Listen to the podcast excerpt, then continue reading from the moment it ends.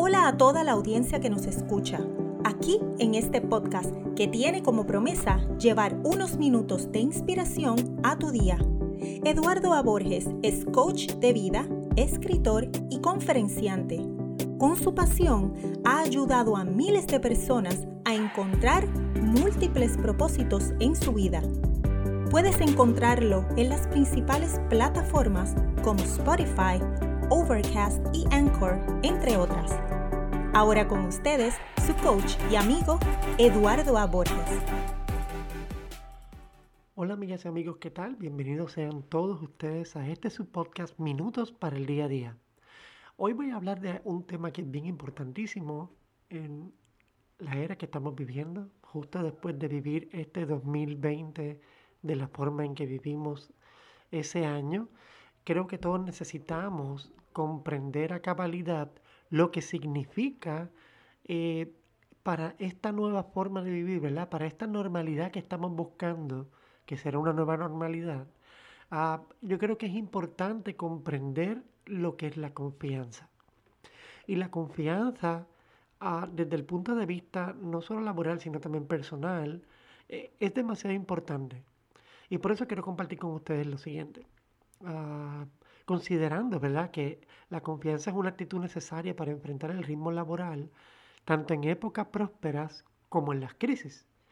Y el exceso de confianza o la falta de confianza eh, fomentan ilusiones y actitudes prepotentes que llevan al fracaso. Usted debe trabajar, prepararse y cultivar una confianza equilibrada con la que se responsabilice eh, de sus decisiones y se disponga a trabajar en equipo también para conseguir los objetivos, porque eso es parte también de la confianza. Hay gente que solamente prefiere trabajar solo, no porque no tengan un equipo con quien trabajar, sino porque en realidad eh, desconfían de otras personas. Así que en este podcast del día de hoy eh, voy a estar compartiendo con ustedes lo que varios expertos ah, desechan los mitos en torno a la confianza y plantean pasos para no caer en el exceso ni en la escasez de esa misma confianza. Así que espero que les guste muchísimo el podcast de hoy y sin mucho menos vamos arriba. Okay. Dice, la evaluación continúa, ¿verdad? Porque hay que evaluarnos constantemente, pero la evaluación continua y honesta de las capacidades y limitaciones de cada persona permitirá enfrentar con eficacia la inseguridad ¿Por qué? Porque tener confianza fomenta seguridad, genera emociones proactivas y en consecuencia nuestro rendimiento mejora. La confianza no se consigue como cualquier píldora en una farmacia, se requiere de trabajo, disciplina y disposición. Y para alcanzarla hay cuatro caminos. Y voy a compartir contigo esos cuatro caminos. El primero es la práctica. ¿Qué significa esto? Es la capacitación constante de las habilidades que ya tienes, las naturales, las que son ya adquiridas, que facilita que nadie se dé por vencido el fantasear con la posibilidad de lograr una meta utilizando esas habilidades naturales o adquiridas. Número dos, el autorreconocimiento. Que una sola persona pueda resolverlo todo es una quimera, eso lo sabemos todos. Así que reconocer que se tiene el conocimiento para resolver determinado trabajo te va a evitar perder el tiempo en falsas metas y te pondrá en sintonía con lo que puedes aportar si es que estás trabajando en un grupo o con lo que puedes aportar para seguir alcanzando la meta que tanto deseas. Y es por eso que eso nos lleva al número 3, que es la retroalimentación. Nunca está de más recibir un elogio o una valorización positiva y sincera de otras personas. La personalidad humana también necesita de aplausos para no decaer y continuar el camino, ¿cierto? Número cuatro, correr riesgos. No existe la fórmula única para triunfar, por lo que de vez en cuando es necesario tomar nuevos retos que a primera vista parezcan imposibles de llevar a cabo, porque eh, esto es algo que yo siempre le digo a todas mis amistades y se lo digo también a muchos de mis clientes. Quien no se arriesga no crece. Olvídense de que no se arriesga, no gana. No, yo no estoy hablando de la ganancia material eh, que tú puedes medir, cuantificar. No, yo estoy hablando de crecer, de ser mejor persona, de cambiar, eh, de encontrar nuevas maneras de ser. Y eso solamente lo puedes lograr cuando te arriesgas en la vida. Hay veces que no podemos caer en el exceso de solamente arriesgarnos todo el tiempo, obviamente. Pero de vez en cuando correr riesgos es muy necesario. Es muy necesario. Evita caer eh, en una de las ocho trampas que se, eh, se confabulan para la confianza. Así que eh, esta en particular es bien importante porque hay muchas trampas mentales en cuanto a la confianza. por ejemplo, la confianza por sí misma no materializa los objetivos. Tú puedes tener confianza que vas a triunfar, pero eso no significa que ya lo tienes. Debe haber un compromiso y un esfuerzo por sentirte seguro en tu área de acción y conocer los obstáculos que hay de frente. La confianza es la expectativa de un desenlace positivo. No es un rasgo de nuestra personalidad, sino el análisis de una situación que nos hace sentirnos motivados. Eh, a veces miramos a alguien, no, es que esa persona, él confía mucho en sí mismo. No, no confía mucho en sí mismo como dato de personalidad. No pertenece a la personalidad. Es un proceso de análisis que va haciendo la persona para sentirse motivado o seguro en esa situación. Si tienes confianza, también tienes la motivación para esforzarte, invertir el tiempo y los recursos necesarios y persistir hasta alcanzar esos objetivos. La desesperación ante un fracaso no te permite tener perspectivas positivas, porque quien, quien desespera, quien se desespera, perdón, pierde confianza y por lo tanto se rinde a mitad del camino o ni siquiera lo intenta. En esta situación es común caer en alguna de esas ocho trampas que te mencioné anteriormente y te las voy a decir ahora. Eh, y esto es lo, lo, de todo lo que estamos hablando, esto es bien importante porque son trampas que están en nuestra mente y por ende en nuestro diario vivir. Y como no nos percatamos de eso, estamos atrapados en ellas, e incluso las tenemos como ah, zona de confort. La número uno, derrotismo. Es saludable ser realista con los retos a los que se enfrenta, pero tampoco firme su derrota de manera anticipada. Y esto es bien importante porque eh, yo soy una persona que ha fracasado muchas veces literalmente, muchas veces. Ah, y al principio todo me parecía tan difícil, tan imposible de alcanzar, que cuando llegaba una idea yo mismo me saboteaba pensando que no iba a poder lograrla. Y ahí fue donde comenzaron mis fracasos, no en las ejecuciones que estaba haciendo, era en la mentalidad que tenía antes de ejecutarlas. Número dos, metas lejanas. Quien pretende alcanzar el éxito fácilmente acaba desmotivado. Eh, es mejor dar pequeños saltos para alcanzar el premio mayor. Número 3. Triunfalismo temprano. Oh, wow, esa es una de las peores. La confianza se fundamenta en logros mínimos, con disciplina y regularidad, hasta que consigan la montaña helada. Nada de, de ah, hago esto y ya soy millonario, hago esto y ya soy feliz, hago esto y ya. No queremos vivir la vida como si la vida fuera, eh, tengo un dolor de cabeza y me tomo una aspirina y se acabó. No, la, la, confianza la tienes que trabajar.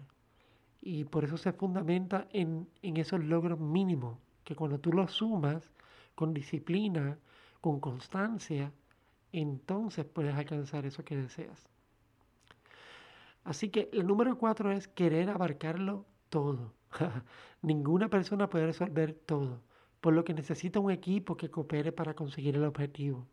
Cuando mucha gente me felicita ah, por el podcast o me felicita por eh, algunos de mis libros o me felicita por alguna charla o por alguno de mis cursos que han tomado en la, plataforma de Udemy, ah, yo siempre devuelvo el saludo ah, y la felicitación a mi equipo de trabajo, porque sin ellos yo no podría hacer nada. Y estoy bien, bien, bien seguro de eso. Eso lo tengo muy claro. Así que cuando alguien piensa que yo voy a alcanzar algo, siempre les recuerdo a mi equipo, son ustedes que lo van a alcanzar. Ustedes están conmigo y yo estoy con ustedes. Número 5, el, el razón Eso es escucharse a sí mismo, eh, porque escucharse a sí mismo es el mejor método para aceptar las críticas ajenas, sobre todo el propio, ¿verdad? Eh, y hay que, hay que tener la idea de que no te puedes encerrar en ti.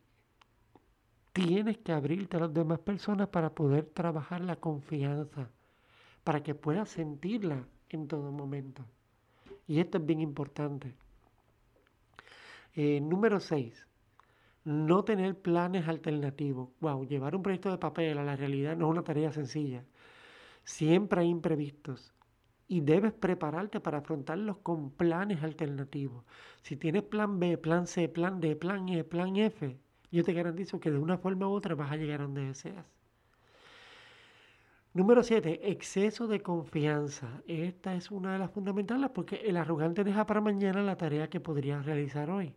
Y cuando se acerca el gran día, es imposible que pueda resolver en instantes pequeños tantas tareas, por más mínimas que parezcan. Número 8, ah, la capacidad de recuperar la confianza en tiempos de crisis diferencia a las personas exitosas de las que no lo son. ¿Por qué? Porque ninguna persona es inmune al fracaso.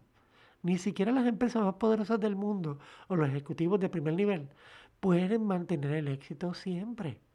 De vez en cuando se presentan altibajos, los problemas son un asunto de todos los días.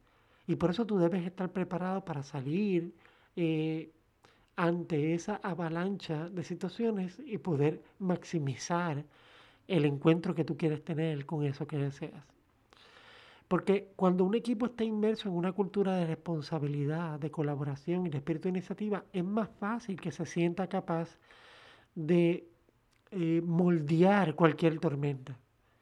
Porque la cultura de trabajo y una red colectiva de apoyo permite a los líderes soltear el mal paso Usted debe capacitarse para estar listo, para cuando se presenten esos problemas, usted pueda intuirlos, ponerlos sobre la palestra y resolverlos sin que cunda el miedo o la inseguridad.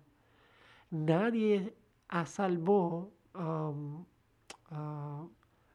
por ejemplo, supongamos que usted va caminando y está a punto de caer un hoyo, nada lo puede salvar, ya usted va directo en esa dirección. Por eso yo siempre digo, nadie está salvo de una caída al hoyo, pero un ganador es aquella persona que rinde eficientemente bajo presión, que mantiene la cordura en momentos difíciles, que se dispone al aprendizaje, que se adapta y retoma su camino. Y esta palabra adaptar es demasiado importante aquí porque solamente los que se adaptan cuentan con la inteligencia, con la experiencia y con la sabiduría para más adelante no volver a, caer. Un líder exitoso tiene confianza y valentía, conecta con los otros y se compromete. ¿Por qué? Porque los líderes que triunfan son aquellos que no dudan cuando deben enfrentarse a una plática difícil, cuando deben pedir cuenta a los otros y rendir informes y cuando es momento de evitar que el barco se hunda con decisiones que lastiman a otros. Por eso existen cuatro elementos sustanciales para que un líder supere los obstáculos y alcance la meta eh, en su vida. La, una, la primera es la autoconfianza, que no tienes, que, porque quien no tiene seguridad no puede fomentarla en los demás. Es vital tener claridad sobre las habilidades y deficiencias y desde ahí convencer a los demás. Número dos, conexión con los otros escuchar a los demás y preocuparse por ellos, crear esa empatía, eh, va a tender los puentes para que una relación laboral sea honesta y sea clara. Compromiso con los objetivos, esa es la número tres. ¿Por qué? Porque no basta con reconocer las metas generales. Para llegar a ellas se necesita que hasta la mínima pieza se ensamble en ese equipo, ¿verdad? De trabajo. Número cuatro, valor emocional. A veces es necesario tomar decisiones complicadas que quizás afecten a otros. Hacerlo de manera abierta, justa, empática, con compasión y afecto, además de rapidez, reducirá los impactos negativos. ¿Por qué? Porque el síndrome del impostor, como yo le llamo, limita la confianza a la hora de salir de la zona de confort y enfrentar nuevos retos. Cuando alguien se plantea objetivos, a veces se estanca al verse acorralado por la sensación del farsante. Eh, piensa que no tiene las aptitudes para llevar a cabo un trabajo. Se trata del síndrome del impostor que ataca casi 7 de cada 10 personas en el mundo, eh, ¿realmente tengo algo que decir que puede interesar a los demás? Para superar esta situación, tome en cuenta eh, cosas que son importantes como entender que el aprendizaje más que resultado es lo importante cuando se inicia con un proyecto. Aprender de los errores te capacita para los retos futuros. El exceso de confianza crea ilusiones que terminan en errores. Nadie aprende en cabeza ajena, pero la experiencia es un profesor rudo que primero pone el examen y después enseña la lección. Algunas personas creen que con un poco de aprendizaje e información básica van a poder resolver cualquier dilema.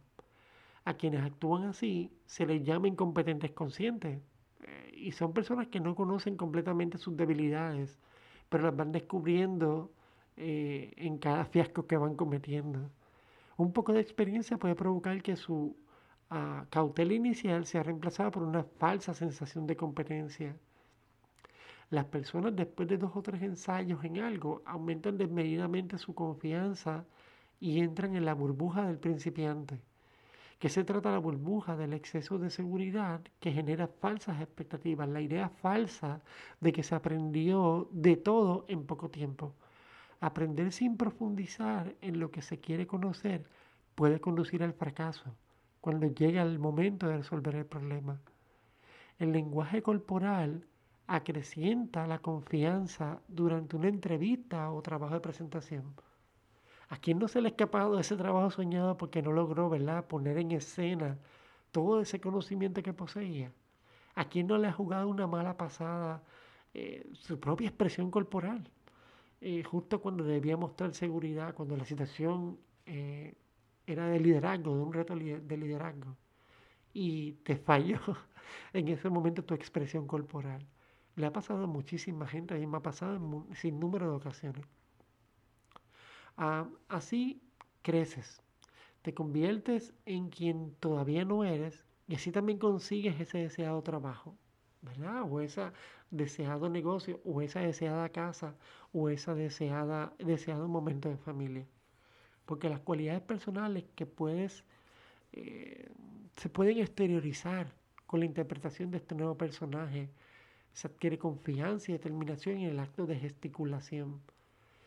Miren, aprendan a ser curiosos, a plantear preguntas eh, que te lleven a, encontrar metas en común con otras personas, porque eso sirve como base para una relación eficiente, ya sea una amistad, una pareja o incluso una, relación de negocios.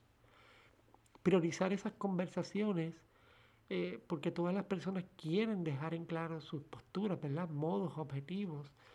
y eso es bien importante.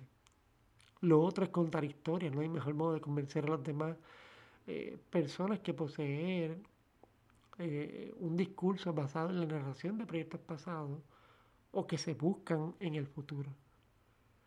la baja autoconfianza es una aliada para alcanzar las metas. Y con esto quiero terminar. Hay más posibilidades de conseguir el éxito cuando se tiene un nivel bajo de confianza. Tras varias investigaciones, eh, se llegó a la conclusión de que la autoconfianza es más productiva cuando no es excesiva ni mínima en extremo. Es decir, que la autoconfianza va, eh, la autoconfianza baja invita a buscar retroalimentación con otras personas y tener autocrítica para ser consciente de las debilidades y poder trabajar en ellas. Por lo tanto, va siendo hora de reputar ese mito de ni estar seguro de sí mismo es una suerte, ni estarlo eh, poco es una maldición. Bueno, yo diría que es más bien lo contrario. La poca seguridad inspira a esforzarse en mejorar las habilidades y tomar en serio los objetivos. Cuando se le conseguir algo, la falta de seguridad te va a llevar a disciplinarte, enfocarte y tener una actitud de trabajo ante el reto que se presenta. Pero la confianza baja fomenta la humildad y aleja la prepotencia. También ayuda a que un mayor interés eh, en reconocer los errores propios que en responsabilizar a otras personas. Con esto yo quiero compartirles con ustedes, ¿verdad? Desde mi experiencia, eh, que me considero una persona que ha tenido que madurar quizás tarde en la vida, en muchos aspectos eh, de, mi personalidad, de mi carácter y en muchos aspectos de mi mente, de mis pensamientos, de la forma de ver las cosas. Pero cuando miro hacia atrás, yo estaba experimentando la vida desde la, desde la posición del aprendiz y tenía el derecho a cometer errores. No, no se trata de justificar, ¿verdad? Pero como estaba comenzando a tener experiencias, era lógico que iba a cometer errores. Y las personas que tenía alrededor en ese momento no eran personas de eh, dar un consejo, de ver más allá del, error que había cometido, ¿verdad? Eh, para ver que no habían otras intenciones, eh, no, no había una idea de querer hacer daño. Simplemente que se cometió un error por falta de conocimiento, por falta de experiencia. Y al yo saber esto ahora, en la edad que tengo, a los 44 años, me ha ayudado demasiado a identificar cuando alguien está fallando, cuando alguien está por fallar o cuando alguien ya viene de haber fallado muchísimas veces. Eh, puedo darme cuenta la falta de confianza, por qué nace, por qué sucede y cómo puedo guiar a esa persona hacia una mayor confianza. Es lo mismo que hago cuando hago el coaching creativo, el coaching de ayudar a las personas a escribir sus libros. Estoy todo el tiempo identificando la confianza que la persona tiene en sí misma o la confianza que tiene en las experiencias que ha vivido en el pasado o la confianza que tiene en la propia incertidumbre que tiene hacia el futuro. Y eso es lo que me guía obviamente a ayudar y a hacer mejor mi trabajo. Y yo sé que este conocimiento les puede ayudar a ustedes a lograr lo mismo. Muchísimas gracias a todos hoy por estar conectados a este nuevo episodio de su podcast Minutos para el Día a Día. Espero que les haya gustado muchísimo. No olviden eh, compartir este audio con las otras personas para que podamos fomentar el concepto de confianza y que la gente tenga las herramientas a la mano a la hora de manifestar la misma. Muchas gracias y muchas bendiciones. Que tengan un excelente comienzo de semana. Si están empezando la semana escuchando este su podcast, Minutos para el Día a Día. Este fue otro episodio del podcast Minutos para el Día a Día. Gracias por tu tiempo y no olvides compartir este audio con personas importantes para ti. Encuentra más información relacionada a todos los productos y servicios que Eduardo ofrece entrando a www.eduardoaporges.com. Recuerda que Eduardo lanza un nuevo episodio todas las semanas por aquí para continuar llevándote inspiración para el día a día.